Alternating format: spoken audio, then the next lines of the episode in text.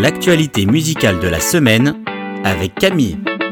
L'album de la semaine. Alors ça arrive, parfois je n'ai pas d'album à vous présenter cette semaine dans l'actu musicale, mais c'est pas très grave, on passe directement à la suite le titre de la semaine. Et lui revient pour notre plus grand plaisir, il s'agit de Brandon Lake et un nouveau single, Praise You Anywhere, en français, Te louer partout.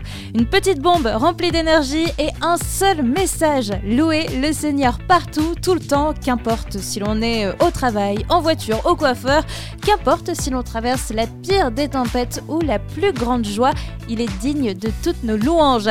Franchement, Brandon Lake n'avait pas besoin d'y aller aussi fort pour revenir avec ce nouveau titre, d'autant qu'il vient de remporter 3 K-Love Awards. C'est une sorte d'équivalent des Energy Awards pour la musique chrétienne aux États-Unis.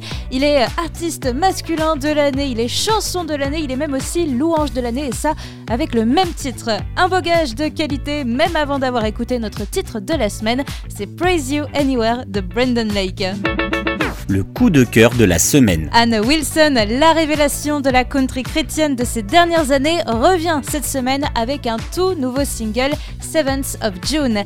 Le titre est assez évocateur quand on connaît un peu plus l'histoire personnelle de l'artiste.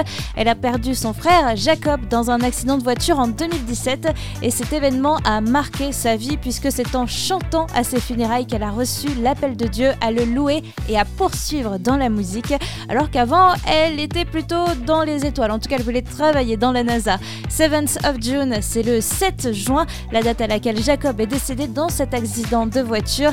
C'est un titre qui est dédié à son frère et qui parle du deuil de ces dates anniversaires qui ne sont pas toujours les plus faciles à vivre au fur et à mesure des années. Les paroles m'ont véritablement touché. Hein. Toute personne qui a connu le deuil d'un proche peut s'identifier à ce que Anne a pu traverser. Faire son deuil, ce n'est pas chose facile et c'est ok. Anne nous rappelle que Jésus, il est avec avec nous dans tout ça. Mon coup de cœur de cette semaine est tout en émotion, Seventh of June de Anna Wilson la découverte de la semaine. Comme la semaine dernière, ça reste une découverte qui prouve que généralement le talent musical, ça reste en famille. On va parler de Moria.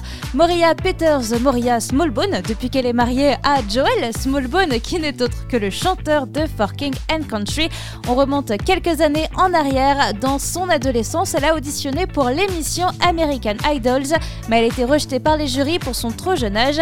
Elle a quand même réussi à sortir son premier album en 2012 à seulement 20 et un second en 2014.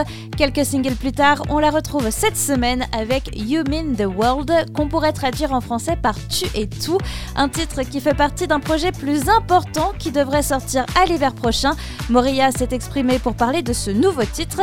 Lorsque quelque chose ou quelqu'un est vulnérable et sans protection, la première responsabilité est de s'en soucier. Je n'aurais pas pu écrire ces paroles si mon cœur n'avait pas souffert de la façon dont je n'ai pas pris cette responsabilité au sérieux par le L'expression tu es tout pour moi est généralement quelque chose que je dis à ma famille ou à un enfant.